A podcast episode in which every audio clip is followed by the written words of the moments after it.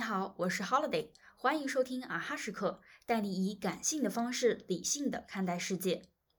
今天是虎年的第一个工作日，先祝大家开工大吉。相信经过了春节假期的休整，我们都准备好以最佳状态迎接新的开始。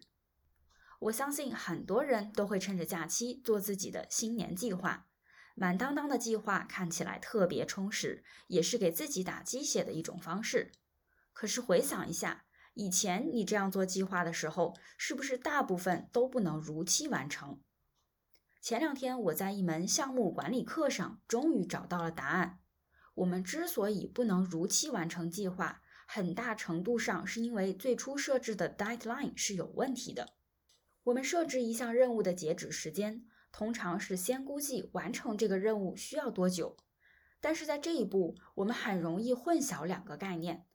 Effort estimate 和 time estimate。Effort estimate 指的是你做完一件事情需要花费的时间，time estimate 指的是一件事情的完成需要花费的时间。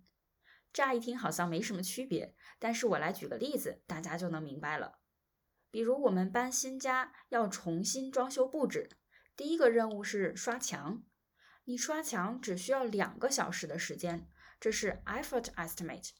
但是这项任务真正完成可能需要的是二十四个小时，因为还需要等上二十二个小时墙才能干，这就是 time estimate。很多工作并不是我们做了它就结束了，还需要等待验收和再次修补。比如我平时自由职业，为很多初创公司做策划，我提出一个策划方案，但并不意味着这个工作就彻底完成了，还需要等待对方的审核和建议。有时候花在后续的沟通和修改上的时间，往往比我第一次完成出版的时间要长。而很多人做计划的时候，往往只考虑了完成自己那部分所需要的时间，没有从整个工作的完成度来思考，导致大大低估了工作的难度。另外一个导致时间规划不符合实际的原因，来自 planning fallacy。是指我们在做计划时总是过于乐观，忽视了很多潜在的障碍。比如遛狗，同样的路线，带着狗出去，往往比我们自己出去散步一圈的时间要长，因为过程中可能遇到其他的小狗，它们要玩一会儿，狗狗可能被外界各种有意思的事物吸引，这些可能发生的情况都会延长时间。有经验的狗主人总是会预留更多的时间来做这件事。